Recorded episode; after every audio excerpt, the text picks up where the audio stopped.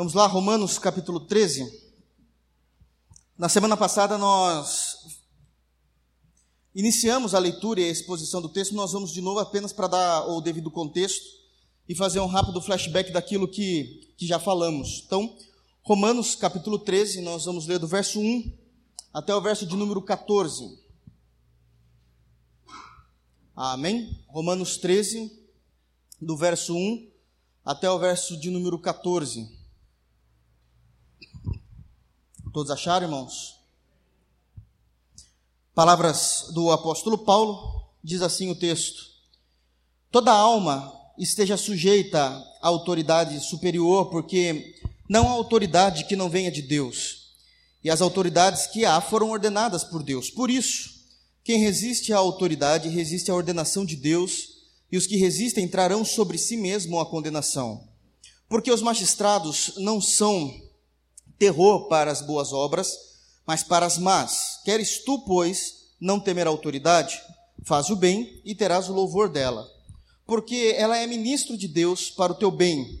Mas se fizeres o mal, teme, pois não traz debalde a espada, porque é ministro de Deus e vingador para castigar o que faz o mal. Portanto, é necessário que lhe estejais sujeitos não somente pelo castigo, mas também pela consciência porque por esta razão também pagais tributos, porque são ministros de Deus, atendendo sempre a isto mesmo. Portanto, dai a cada um o que deveis.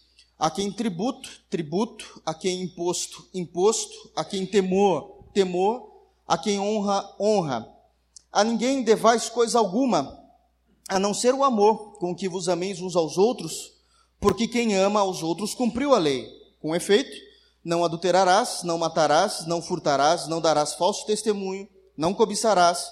E se há algum outro mandamento, tudo nesta palavra se resume: amarás ao teu próximo como a ti mesmo.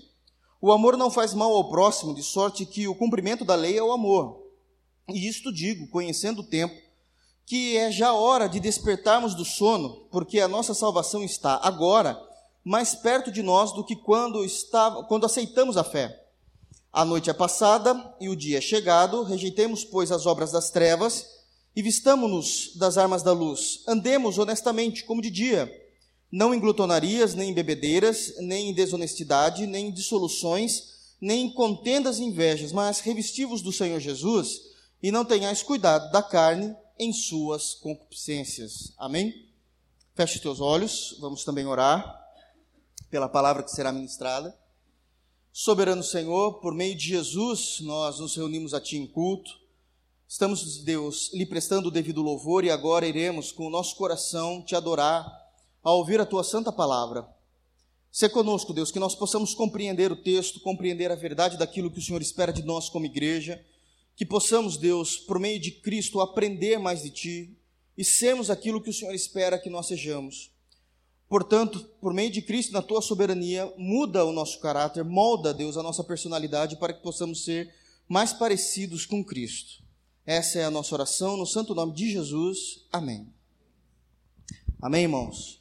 Então, nós estamos pregando na carta aos Romanos já faz algum tempo. Do capítulo 1 ao capítulo 11, Paulo ele vai gastar, entre aspas, todo esse tempo pregando a doutrina da justificação pela fé de uma forma diferenciada a partir do capítulo 12. Do capítulo 1 até o capítulo 11 é uma teologia mais doutrinária, onde ele vai expor isso à igreja para que a igreja possa compreender de fato o que é fé em Jesus. Uh, se até título de curiosidade, eu nunca falei isso, mas até para que a gente possa aprender, é, é muito comum nós falarmos assim: olha, você precisa crer em Jesus para você ser salvo. E uh, as pessoas vão dizer geralmente, mas eu creio em Jesus. Claro que eu acredito nele, eu nunca disse que eu era ateu, eu acredito em Jesus, só que eu acredito do meu jeito. E aí você vai dizer: não, não, não. A Bíblia fala que você precisa crer em Jesus. E ele vai falar novamente: olha, mas eu creio em Jesus. Você fala assim: bom, se a sua crença estiver de acordo com os 11 primeiros capítulos de Romanos, você crê em Jesus. Se a sua crença estiver fora um único versículo que seja daquilo que está escrito em, nos 11 primeiros capítulos de Romanos, você não crê. Você acredita que você crê, mas de fato você não crê em Jesus, porque a justificação pela fé, que é crer em Jesus, sendo justificado por eu crer em Jesus Cristo, é rodeado de doutrinas e essas doutrinas estão expostas do capítulo 1 até o capítulo de número 11. Do capítulo de número 12 até o capítulo de número 16 é a segunda parte da carta, onde Paulo deixa de trazer uma teologia doutrinária para trazer agora uma teologia de aplicação de vida pessoal. Então, como é que isso funciona? Uma vez que nós, como crentes em Jesus, compreendemos a doutrina da justificação pela fé, sim, eu creio em Jesus de acordo com o que está escrito do capítulo 1 até o capítulo 11 de Romanos, como é que eu vou andar, viver a partir desse conhecimento? É isso que Paulo vai fazer e vai começar a trazer a partir do capítulo 12, a aplicação de como nós nos comportamos, de como nós cremos e de como nós vivemos, uma vez que nós professamos que genuinamente nós cremos em Jesus Cristo. Então, vai ser essa teologia aplicada do capítulo 12 ao capítulo 13. No capítulo 12 nós já falamos, ele vai falar um pouquinho dos dons, é o primeiro tema em que ele vai falar, depois dele explicar a justificação pela fé, e ele vai trazer toda uma compreensão do comportamento de como a igreja deve lidar com a própria igreja, o relacionamento do cristão com o próprio reino de Deus, com os irmãos que habitam nessa igreja, e como deve ser o relacionamento do cristão com a impiedade. Ele vai deixar isso muito claro no capítulo de número 12. No capítulo de número 13, que nós começamos a falar na semana passada, ele vai começar a falar sobre as autoridades. Essas autoridades não são autoridades eclesiásticas, mas são autoridades civis, em que o Senhor colocou diante do governo para que eles pudessem reger, pelo menos de forma moral, uma nação. Uma nação. Então, nós começamos a falar alguns pontos importantíssimos de como, como devemos crer a partir desse texto. Eu confesso que eu me preocupei um pouco porque eu estava falando de fato, seriamente com vocês, vocês estavam dando risada na semana passada, e isso me assustou, né? Então nós vamos fazer um rápido flashback eu quero deixar claro que eu não incentivei ninguém a matar ninguém aqui. Ah lá, você já começou, mas é sério, é verdade. O, o, o mandamento continua em valia em Êxodo capítulo 20, que é um dos mandamentos, não matarás. O que nós fizemos é destrinchar o que o texto está dizendo, para que a gente não venha cair em contradição. Da mesma forma como Jeová, ao dar esse mandamento a Moisés, diz: Não matarás, é o mesmo Deus que pediu, por exemplo, para, para os reis de Israel devidamente levantados por Deus, alguns até pelo povo, foi no caso de Saul, uh, matarem nações. Matarem nações. Então, como é que nós trabalhamos com esse princípio de um Deus que fala num determinado mandamento, não matarás, mas depois esse mesmo Deus diz, pode matar, e não somente quem pecou, mata também as suas mulheres, as suas crianças e os seus animais, em alguns casos específicos. Nós vamos ver em Êxodo também algumas colocações de pecados cometidos dentro do povo de Deus e esses pecados eram condenados com a morte. Então, olha, daí vem aqueles que acham que entendem Bíblia e dizem assim: olha, a Bíblia é cheia de controvérsias. Não é. Nós precisamos entender o contexto e o porquê é que Deus está dizendo isso para nós em Êxodo 20, nos mandamentos, e porquê é que existe uma compreensão diferente no restante das Escrituras Sagradas, né? Então vamos lá, no versículo 1 nós citamos que toda alma deve estar sujeita às autoridades superiores, aqui então está falando de autoridades civis.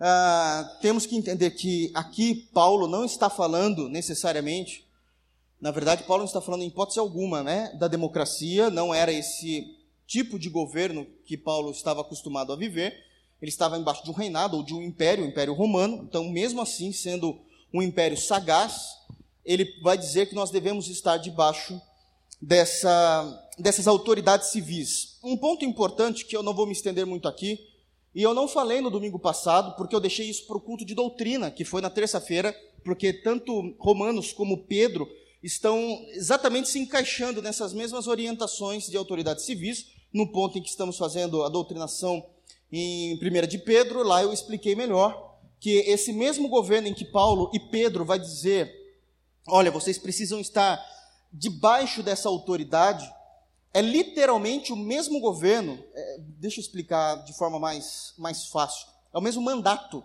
como se fosse o mesmo mandato, ou seja, são as mesmas pessoas que mataram Paulo e Pedro na Via Ápia, lá em Roma, né, onde aconteceu a morte dos dois, a prisão e a morte dos dois. Então, os mesmos apóstolos que estão defendendo essa estrutura inspirada pelo Espírito Santo de Deus, porque nós, como Igreja Batista, e sendo reformados, nós cremos, inclusive, na inspiração verbal das Escrituras Sagradas. nós entendemos que eles foram dotados e inspirados pelo Espírito para escreverem exatamente desta forma, e eles estão escrevendo algo pelo qual o próprio Deus já tinha, já tinha conhecimento que eles iriam morrer debaixo dessa, desse mesmo mandato, dessas mesmas pessoas que estavam no império, cerca de, no máximo, no máximo do máximo, cinco anos depois. Cinco anos depois, e isso aconteceu na Via Ápia, nós tratamos bastante desse conceito histórico no culto de doutrina de terça-feira. Não, eu não vou fazer o flashback, vocês venham no culto de terça, ou então corram atrás né, do áudio, que foi muito interessante aquilo que nós falamos, de forma doutrinária e não somente de forma expositiva, como temos feito aqui aos domingos. Amém? Então, existe toda essa autoridade, essa questão de toda alma, ou seja, cada indivíduo esteja sujeito, e essa palavra sujeito é, é a ideia de que nós fazemos isso é, não forçosamente, mas nós conseguimos compreender o que Deus quer e acabamos nos sujeitando às autoridades, que é toda a compreensão de estrutura civil das autoridades das nações, das cidades, dos condados, dos reinos, aquilo que existia na época e como nós podemos trazer isso para os dias de hoje. E ele vai dizer, porque não há autoridade que não venha de Deus, e as autoridades que há foram ordenadas por Deus. Nós não podemos cair no erro, ah, compreendendo que esse texto Deus está tratando especificamente com pessoas. A Deus levantou fulano, Deus levantou ciclano para governar, não é o caso. Ele está falando da estrutura da função, do cargo em si. Essa estrutura de cargo é aquilo que o Senhor tem estruturado, porque é a maneira que Deus conseguiu compreender que é a melhor forma para nações que não estão debaixo da tutela do Evangelho consigam ter o mínimo de moral possível. O mínimo de moral possível. Eu sei que isso para nós, com tristeza eu digo isso, com muita tristeza e é verdade. Eu sei que isso para nós, quando nós lemos esse texto, nós falamos, é, eu creio em toda a Bíblia, mas esse texto é difícil de engolir, porque parece ser uma utopia. Não é, irmãos. Olhe para fora do Brasil a gente vai ver que não é. Nações inteiras que não têm compromisso nenhum com a pessoa de Jesus são nações moralmente corretas moralmente corretas, que cuidam de suas crianças, cuidam dos seus idosos, têm saneamento básico, existe uma vida íntegra e não uma sobrevivência para conseguir viver na nação, mas existe uma vida quieta e sossegada, economicamente falando, em outras nações, e essas nações não têm absolutamente nenhum ponto de contato com a pessoa de Jesus. Então Deus não errou e isso não é falha. Se isso acontece no Brasil, isso é para nós começarmos a ver que a nossa corrupção, e eu não estou falando de corrupção de governo, estou falando de corrupção de fato natural em nossos corações, é algo que é muito salientado no Brasil. Que é muito salientado no Brasil. É, sem querer entrar em pormenores, porque não é o caso, mas apenas a nível de compreensão, se nós olharmos para o Japão, é um país em que o cristianismo quase não aparece em suas estatísticas, vejam a moral dentro daquilo que o governo entende que é seguro para os seus cidadãos. Sim, existe a imoralidade individual no Japão, mas até a imoralidade que é individual é regrada no Japão. Tem como ser aplicada, tem, né, tem como. Existem leis que regem para proteger suas crianças, seus idosos, aqueles que já são aposentados, tendo uma vida íntegra, todos eles têm acesso à tecnologia, de ponta naquilo que é lançado no Japão, todos têm condições. É, a gente sabe disso há muito tempo. E o Japão sequer ora a Deus agradecendo a sua comida, ora aos seus antepassados, aos seus deuses. Então a estrutura de governo que Deus ele vai implantar no sistema civil das nações, dos condados, das províncias, das cidades, isso funciona. Se isso para nós é, é uma utopia quando lemos esse texto, é melhor nós começamos, de fato, começarmos a rever que, que, que o Brasil não tem né, é, é, me perdoe os cariocas, mas eu não estou falando dos cariocas, mas num senso de fato de governo e de segurança pública, cidade maravilhosa, isso aí é conto da carochinha. Entendem? Isso aí é algo extremamente sério a ser repensado no Brasil. Tá? Então, isso tem que ficar muito claro. As autoridades, a estrutura de governo, isso foi providenciado por Deus para que pudéssemos ter o mínimo de dignidade possível dentro da moralidade de uma nação sem Deus. E isso funciona. Para nós, tristemente, muitas vezes não, mas isso funciona. Isso funciona. No 2, nós falamos, por isso, quem resiste à autoridade resiste à ordenação de Deus. Então, todos aqueles que são a favor da anarquia, todos aqueles que são a favor de querer subverter o governo, não por uma questão é, daquilo que o governo tem feito de errado, mas simplesmente porque eu acredito que não deve ser assim e eu vou viver a vida como eu quero, sem entender que existe, no nosso caso aqui no Brasil, direitos e deveres. Nós estamos indo também contra a palavra de Deus, porque Deus ordenou que não era para ser assim. Todo cidadão tem os seus limites de ação em sua própria terra. Isto não deve ser algo que venha provocar um certo burburinho dentro da igreja, não deve ser um assunto que deve trazer algum desconforto dentro da igreja, e se trouxer, isso é a prova de que os irmãos não conhecem o que é teocracia, porque até mesmo quando Deus reinava como soberano e rei sobre a nação de Israel, ele instituiu leis em Êxodo e em Levítico.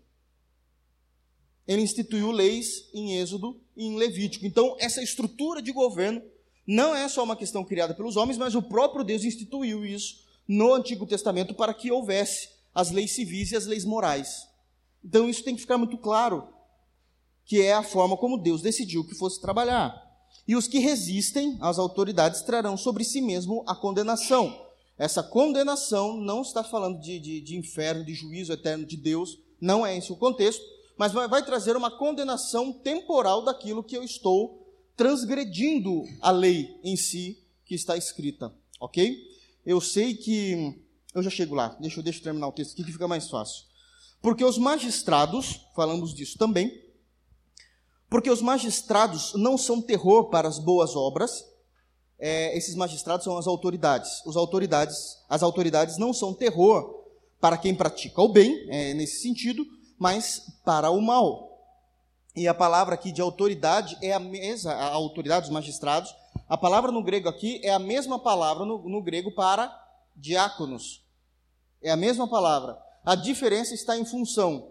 Os diáconos estão a serviço do reino de Deus, assim como os magistrados, as autoridades, devem estar ah, trabalhando em prol da sociedade. É essa a compreensão. Né? Então, é, é, os magistrados não são terror para as boas obras, para quem pratica o bem, mas essas autoridades, elas são terror para quem pratica as más.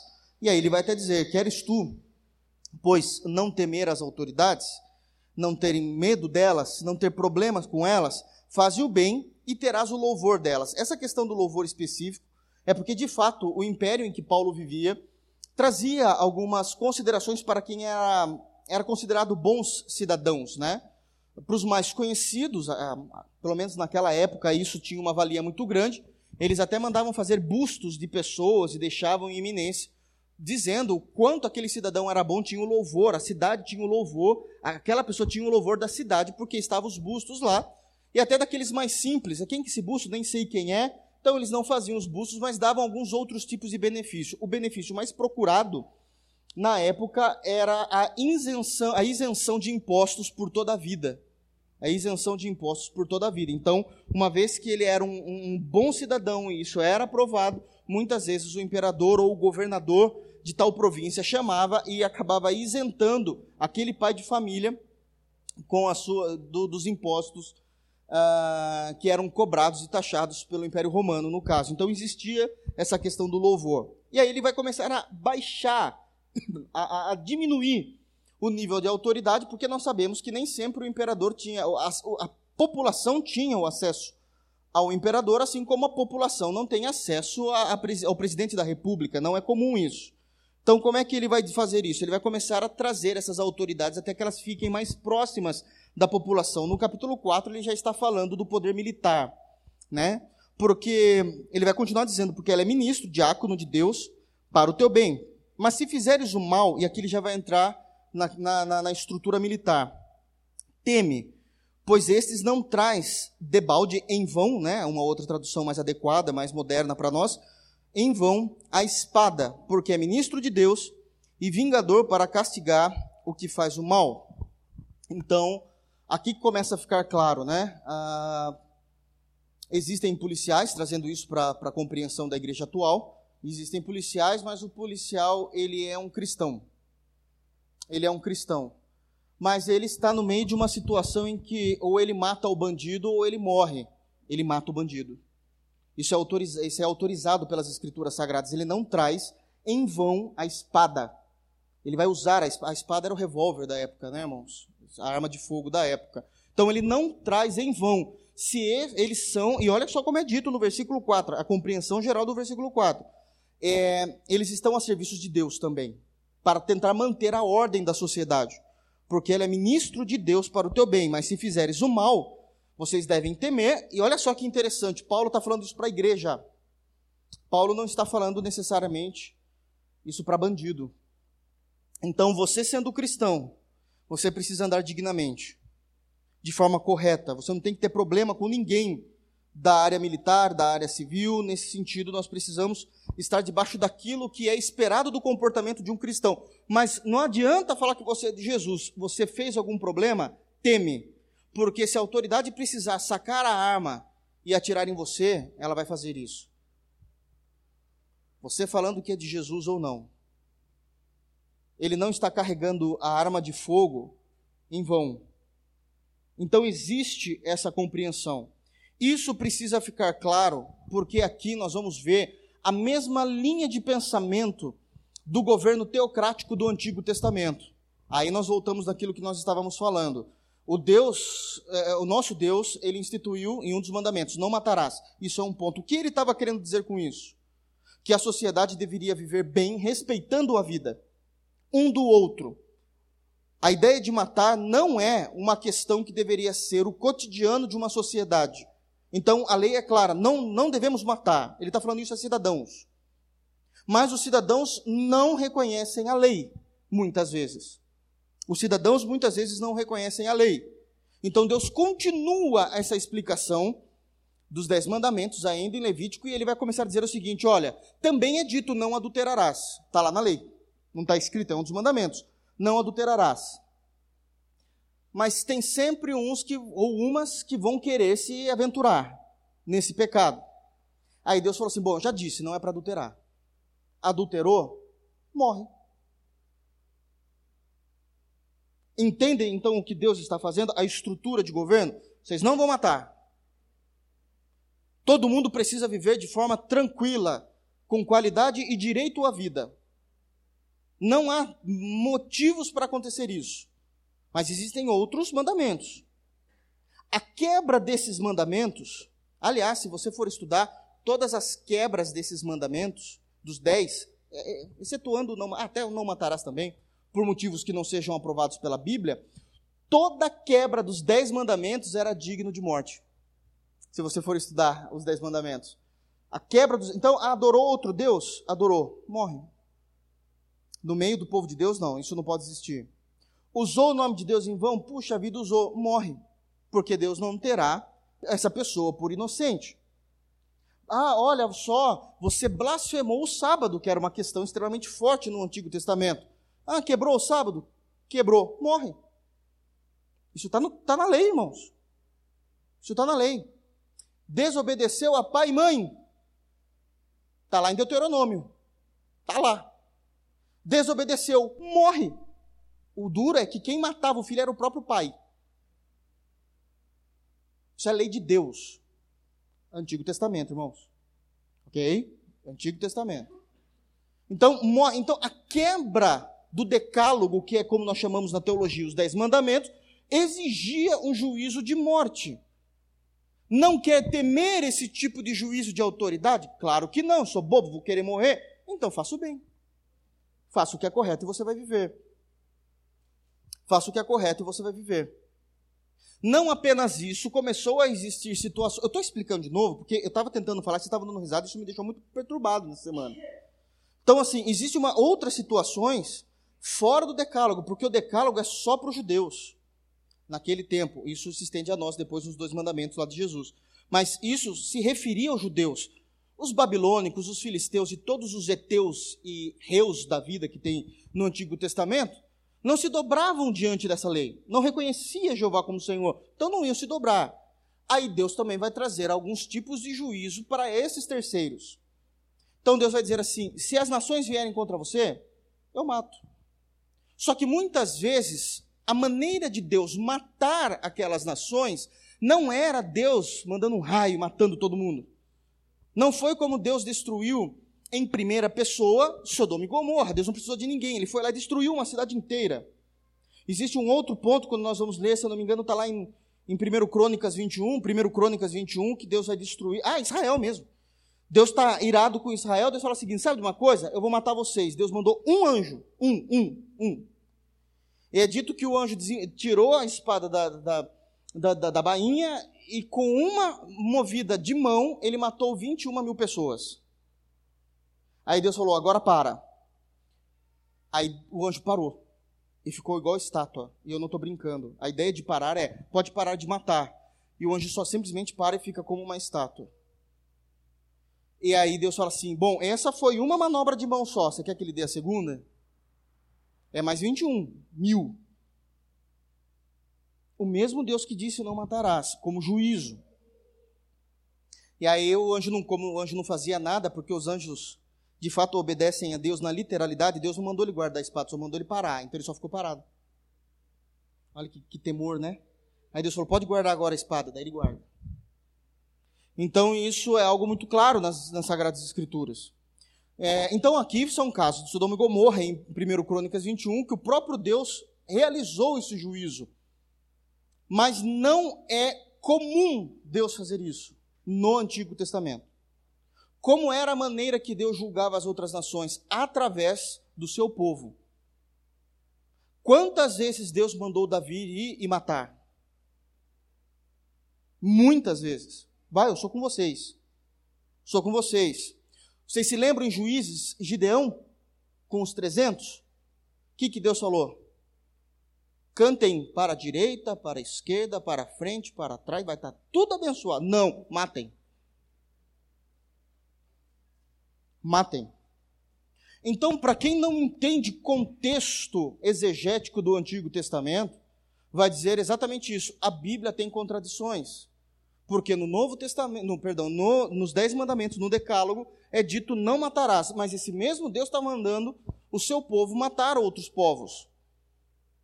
Então nós entendemos que quando ele diz isso no Antigo Testamento, de uma forma, dentro de uma exegese bem aplicada, eu preciso entender qual é o contexto dos Dez Mandamentos. O que é o contexto dos Dez Mandamentos? É Deus pegando duas milhões de pessoas, livrando essas pessoas do Egito, certo? Deus está livrando essas pessoas do Egito, que tem uma mentalidade, eram 430 anos como escravos.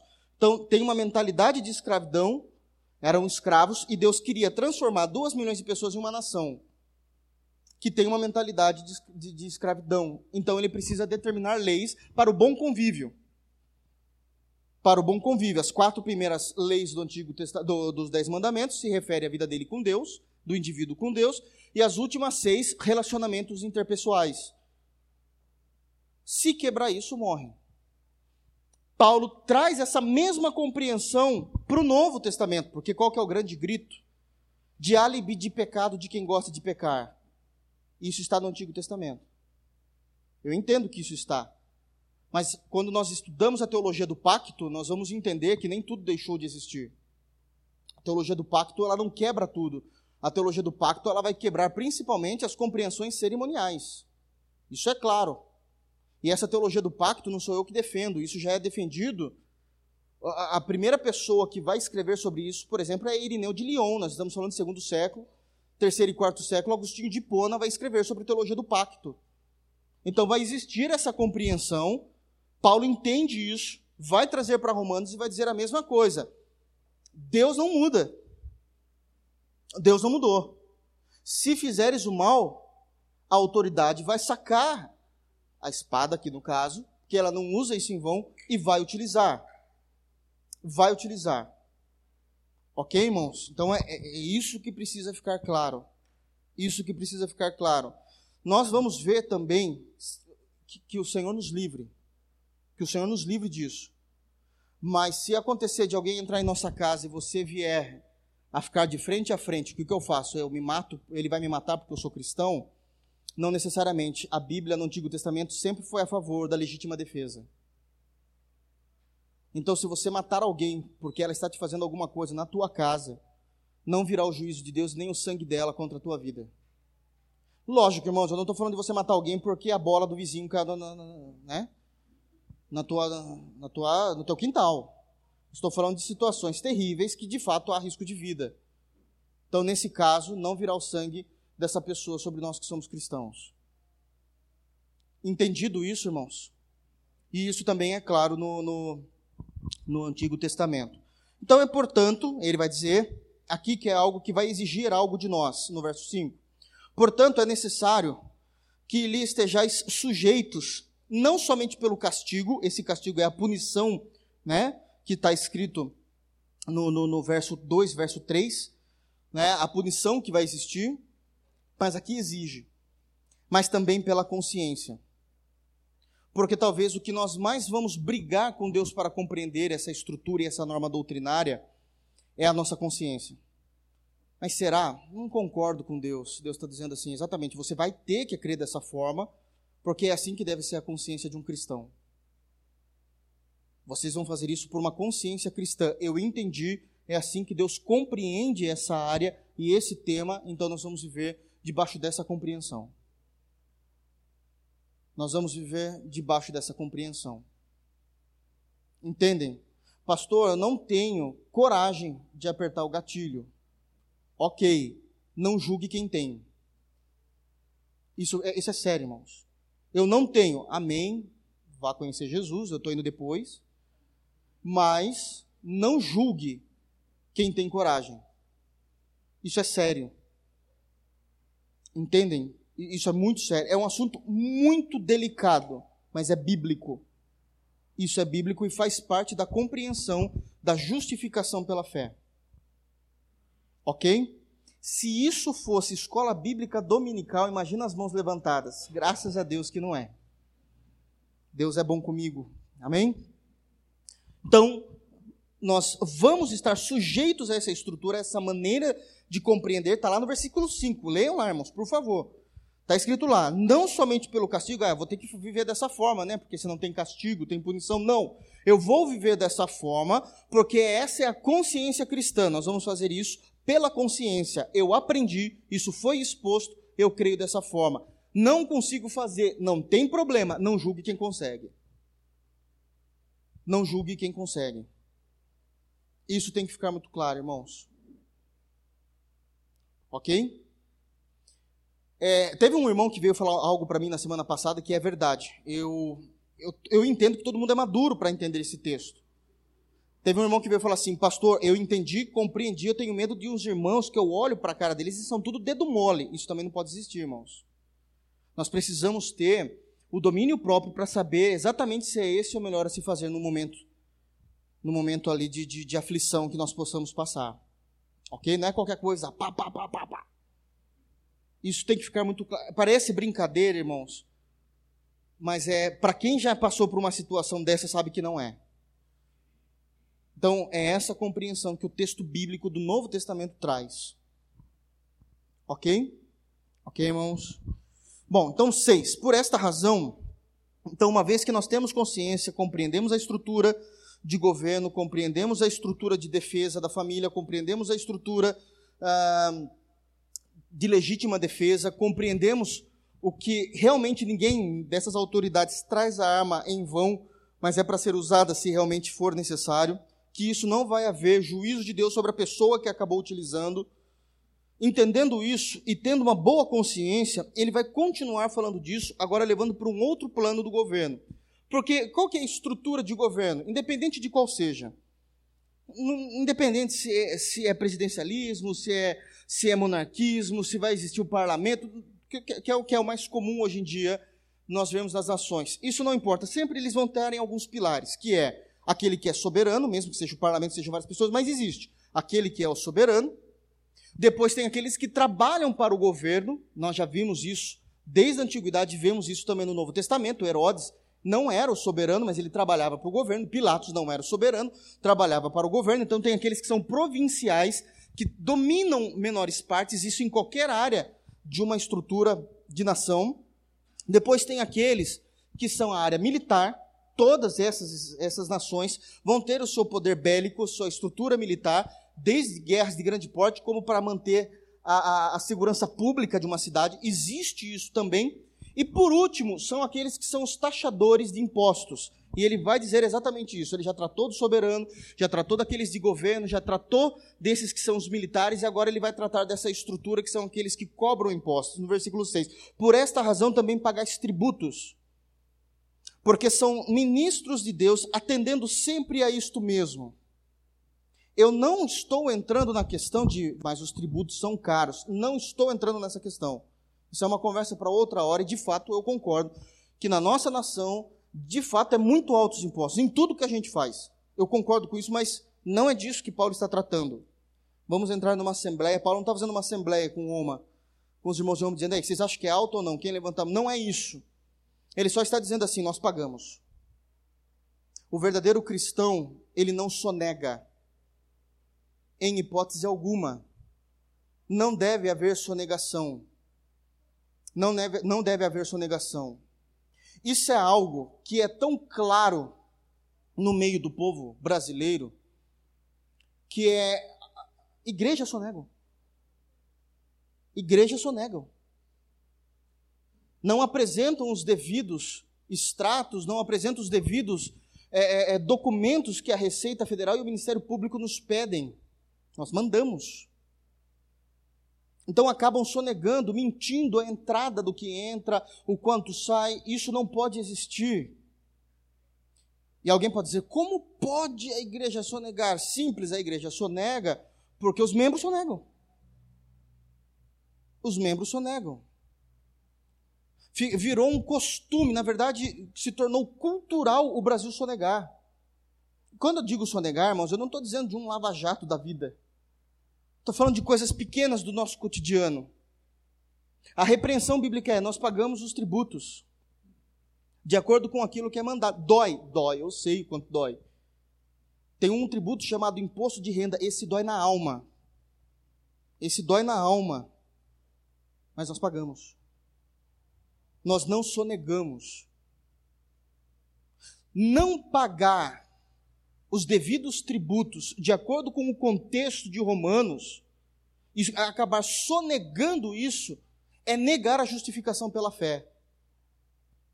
Porque Paulo está aplicando a teologia da justificação pela fé, a doutrina da justificação pela fé. Negar e, e simplesmente ignorar os tributos, sonegar essas questões, naquilo que depende de você, eu entendo que existem questões que estão acima de nós e nós não podemos resolver, estão acima de nós com pessoas que têm mais poder do que nós dentro de uma empresa. Eu entendo isso de uma organização, eu entendo isso. O que é que nós fazemos? Nós nos posicionamos. Eu não concordo com isso. Porque eu não, eu não posso mandar, eu não tenho autoridade para simplesmente dizer nós não vamos fazer isso, nós vamos pagar o que é correto. Isso foge do meu poder dentro de uma organização. Mas isso tem que ficar claro, eu não concordo e nós deveríamos fazer isso. Se você for fazer de forma errada, problema é seu. Porque isso já foge. Mas naquilo que depende de nós, nós pagamos todos os tributos, nós não temos problema com o fisco. Nós não temos problema com isso, é mandamento. Por uma questão de consciência, se o Senhor mandou que é assim, nós vamos fazer. Nós também vamos pagar os tributos, e ele vai explicar o porquê. Nós pagamos os tributos porque são ministros de Deus, e aqui a palavra, embora tenha sempre, do tempo todo falando de ministro, autoridade, que é diáconos, aqui não é. Aqui é uma outra palavra no grego, leiturgos, que é aquele que preside numa administração. É o leiturgos. A quem que vai presidir a liturgia? Ah, o pastor Rodolfo está presidindo a liturgia. Eu que estou dirigindo a liturgia do culto hoje.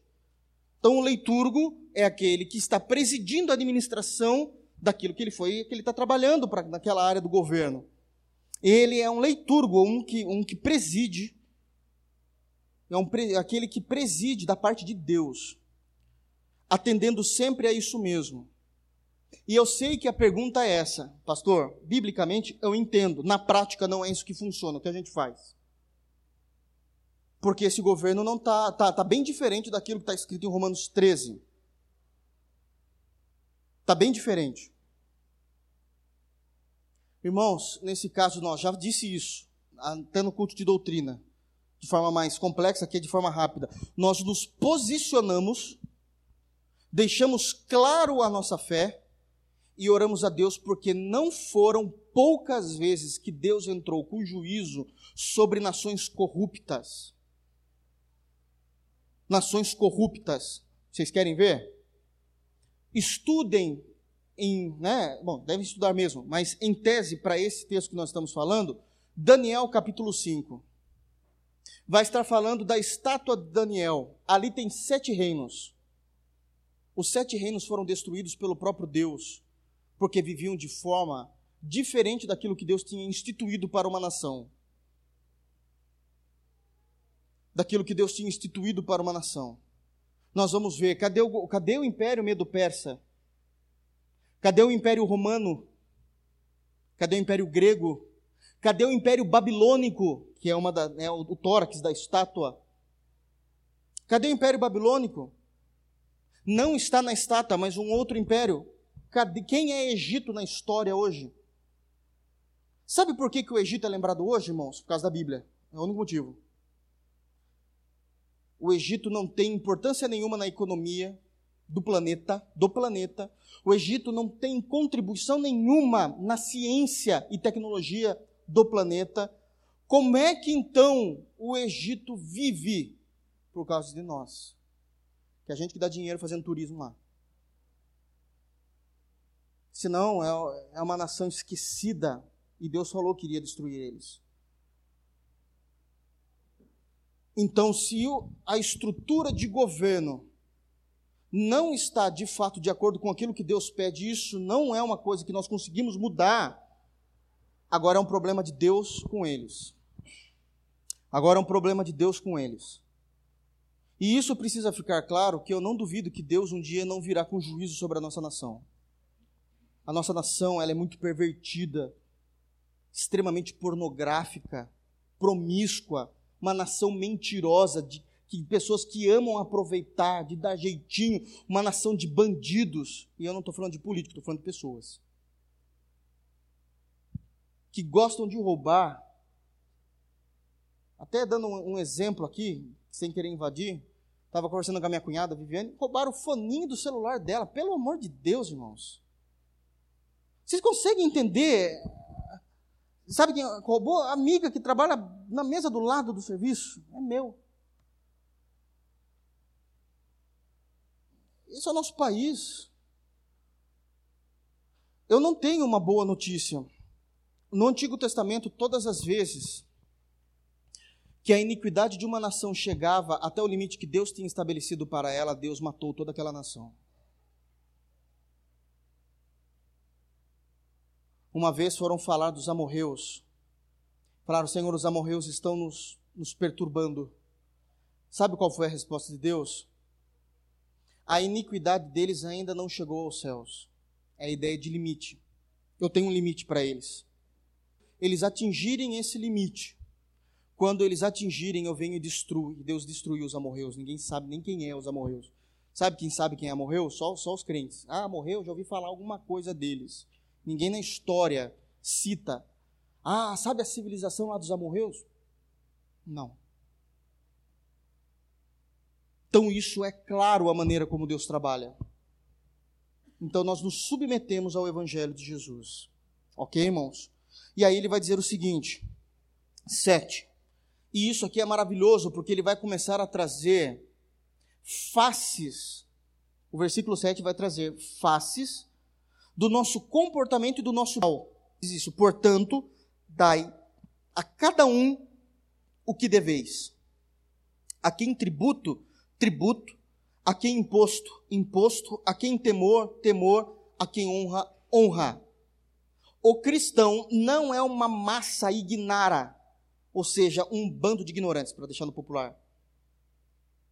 O cristianismo não é uma massa ignara de pessoas que dizem: me converti a Jesus e meu, minha questão é só com Jesus Cristo. Não estou nem aí. Não. Como cristãos, nós desenvolvemos o nosso papel numa sociedade. Como é que nós desenvolvemos?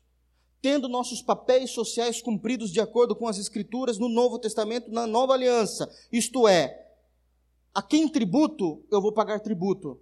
Não é porque eu sou de Jesus que eu vou sonegar. Ah, mas ó, Aqui a compreensão, eu sei que tem uma compreensão muito mais para o primeiro século do que para o atual, porque a ideia é mais ou menos assim. César, o imperador, ele era chamado de Senhor, Quírios. Os cristãos diziam negativo, Quírios, só Jesus, é o único Senhor.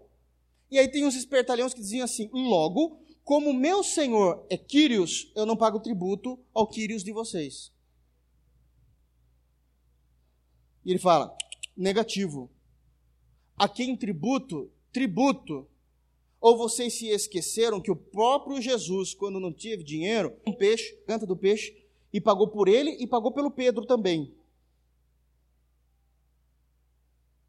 Pagou pra, por ele e pelo Pedro. Jesus poderia dizer: Bom, eu não vou pagar imposto, porque até o ar que você respira sou eu que fiz. Como homem, ele se submeteu à estrutura civil. Vocês se lembram desse texto, né, irmão? Vocês estão me olhando, tipo, verdade que Jesus fez isso? Eu tenho um medo quando vocês fazem isso. Jesus então pescou, trouxe uma moeda, um stater, e pagou, fez isso. Pediu para o Pedro ir lá, lançar a vara, o primeiro peixe você pega, tem uma moeda lá nele. Então isso precisa ficar claro, irmãos. A quem tributo, tributo. A quem imposto, imposto. É, existem impostos. É bem parecido. Nós temos tributos e temos impostos na, nas contas dos contadores da vida aí. É, fazer o quê? Existe, existe. Já existia nessa época. Então, tributo a gente paga, imposto a gente paga. A quem temor, temor. Sabe o que é isso? Reverência por aqueles que estão trabalhando de forma honesta. Perdão, temor não. É, não, é isso mesmo. A quem temor, temor. É essa reverência. Não é o mesmo temor a Deus mas é essa reverência. Sabe como que funciona cristão? O cristão é estranho. Porque às vezes quer ser a última bolacha do pacote. É mais ou menos assim. Eu vivia, estou falando do cristão específico agora. Eu vivia num erro teológico. Ah, eu aprendi um monte de baboseira, não me ensinaram Bíblia, e aí eu era até um idólatra. Verdade, irmão. Ah, eu idolatrava o pastor fulano e tal, ou o cantor fulano de tal, ou, ou, ou seja, o irmão lá que tinha mais unção, né, em algumas compreensões, eu idolatrava eles. Hoje eu conheço as escrituras, eu sei que eu não posso fazer isso. Pô, irmão, é isso mesmo. Exatamente. Mas isso não significa que você não vai dar honra para ele. Como ser humano, não por aquilo que ele faz. Como ser humano, mas por aquilo que ele faz. Quando nós estudamos essa mesma passagem lá em 1 de Pedro, no capítulo 2, quando nós terminamos, Pedro vai fazer o seguinte: tenhais todos em estima honra. Eu não idolatro mais, eu não faço mais aquele escarcel, é, é verdade, mas eu honro como ser humano. Tudo bem? Bom dia. Tem gente que para até de vir a cara. Se eu ver, eu viro a cara. Não, honra a quem honra eu preciso ter maturidade para lidar com o meu papel social. Entende, irmãos? Eu não converso com alguém, isso acontece muito, a gente está falando de estrutura, eu não converso mais com fulano de tal, e não foi porque houve briga, não, não é por causa disso. É porque ele não torce para o mesmo time que o meu, ou não tem a mesma compreensão de partidária do que eu. Bom dia. Tudo bem? Então tá bom. Honra quem honra. Entendem isso, irmãos? Eu não concordo com um montão de coisas, mas eu sou educado. Não sou essa de não vou nem olhar mais na cara do César, porque o César não é mais nada para mim. Espera aí, o César precisa ouvir de Cristo. E na Bíblia nós só vamos ver um homem pregando para as autoridades, Paulo, no Novo Testamento, eu digo, no Novo Testamento. O resto não estava nem aí. Isso, isso, isso é complexo, irmãos. Porque nós temos a tendência de falar, se não compreende como eu, nós afastamos. Não, honra quem honra. Honra quem honra. Puxa vida, olha, eu trabalho com uma pessoa que ela é espírita. Que pena que ela é espírita. Quando eu chego, bom dia, você está bem? a educação continua a mesma. A educação continua a mesma.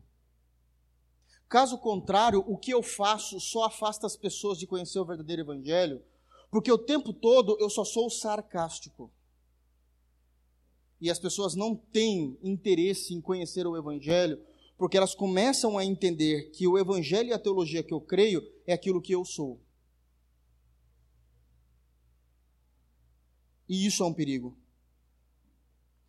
Já para terminar, ele fala assim: bom, então nós não devemos nada a ninguém, a quem tributo, tributo, a quem imposto, imposto, a quem temor, temor, a quem honra, honra. A ninguém devais coisa alguma. Isso é uma doutrina, nós não devemos nada a ninguém. Se nós falamos que nós iríamos pagar, nós vamos pagar. Se nós acordamos algo, nós vamos fazer de acordo com aquilo. Não deu para fazer, mas não foi porque eu não quero, não é porque eu sou malandro. Realmente a economia está difícil, eu não consigo. Avisa com antecedência. A pessoa que você acordou está esperando aquele dinheiro. A pessoa está esperando aquele dinheiro. Talvez para pagar uma outra conta. Então, avisa com antecedência para que elas possam se programar. Mas a ideia é: se eu falei, eu vou cumprir. Romanos capítulo 1 é uma prova disso, que vai dizer que aqueles que não conhecem Jesus Cristo são infiéis nos contratos. Fala e não cumpre. É o mesmo, a mesma carta dizendo isso. Mas uma vez que eu compreendi a justificação pela fé, eu não devo nada a ninguém. Eu não devo nada a ninguém, a não ser o amor com que vos ameis uns aos outros, porque quem ama aos outros cumpriu a lei. E aí ele vai trazer isso agora para realmente para uma mudança de consciência, dizendo: olha, a única coisa que nós vamos ser devedores eternos às pessoas é o nosso amor fraternal. É o nosso amor fraternal. E aí ele vai resumir isso. Quem ama, cumpriu a lei. Que lei? Os mandamentos, os dez mandamentos. É essa é a ideia. Se eu amo, eu cumpro. Principalmente os últimos seis, que é o relacionamento interpessoal. Porque se eu amar, eu não vou adulterar, versículo 9, não vou matar, não vou furtar, não darei falso testemunho, não irei cobiçar. E se algum outro mandamento, tudo nesta palavra se resume: amarás o teu próximo como a ti mesmo. A santidade, de acordo com 1 de Pedro, lembram-se? A união de, de 1 de Pedro com Romanos no culto de doutrina, a santidade nos leva ao amor. O amor nos leva a cumprir a lei. Esse amor é o amor nato do ser humano? Não. Esse não é o amor, ah, eu amo meu filho, eu amo meu amigo, eu amo. Não, não, não, não. Esse amor é o amor gerado pelo fruto do Espírito. Porque o fruto do Espírito é, o primeiro, amor. A primeira consideração, amor. É desse amor que Paulo está tratando. Um amor que é gerado pelo fruto do Espírito. Quem ama de acordo com aquilo que foi gerado pelo Espírito Santo no coração do indivíduo que agora é convertido, ele vai cumprir as leis, porque ele não vai adulterar, ele não vai roubar, não vai levantar falso testemunho. E aí a gente começa a ver mais ou menos como anda o fruto do Espírito nas igrejas. A consideração que as pessoas têm é a má compreensão, né? Porque esse amor não permite que essas coisas aconteçam. Ok, irmãos? Com efeito, a gente termina: Amarás o teu próximo como a ti mesmo. E a gente termina no versículo 10. O amor, ele não faz mal ao próximo, de sorte que o cumprimento da lei é o amor. Então, quer cumprir os seis últimos, principalmente, que é esse que está em voga aqui, os seis últimos mandamentos, sim, ame. A questão é, não é amar, é com qual amor amar o amor fruto do Espírito Santo no coração do crente. É esse amor específico que vai permitir com que nós venhamos cumprir a lei. Amém, irmãos? Vamos ficar de pé? Eu quero chamar os diáconos aqui à frente para que nós possamos ceiar. Mas antes disso, eu quero orar com os irmãos. Feche os teus olhos, irmãos, para que a gente possa ter um momento de oração. Soberano Senhor, nós te agradecemos pela tua santa palavra. Te agradecemos porque temos compreendido qual o comportamento que advém de crer em Cristo na justificação pela fé. Guarda os nossos corações, Pai, na pessoa de Cristo Jesus, para que possamos aprender, viver a verdade a partir dos textos bíblicos. Guarda, Deus, a nossa compreensão para que possamos ser aquilo que o Senhor espera de nós. Transforma, Senhor, a nossa mente, que nós possamos ter isso não apenas por causa da punição, temer os teus mandamentos, por causa de uma boa consciência que o Espírito Santo colocou em nossos corações. Guarda-nos, Pai, que possamos te louvar, que possamos te bendizer, Senhor, e exaltar o teu santo nome. Muda, Deus, a nossa forma de pensar. Muitas vezes nós estamos presos a tudo aquilo que é partidário, a tudo aquilo que é uma cosmovisão puramente humana, mas que nós possamos estar presos nas Sagradas Escrituras. Assim como diz o texto, Pai, de Paulo, em 2 Coríntios, capítulo 10, que nós possamos trazer cativo todo o nosso entendimento à pessoa de Jesus Cristo. Essa é a nossa oração no santo nome de Jesus. Amém.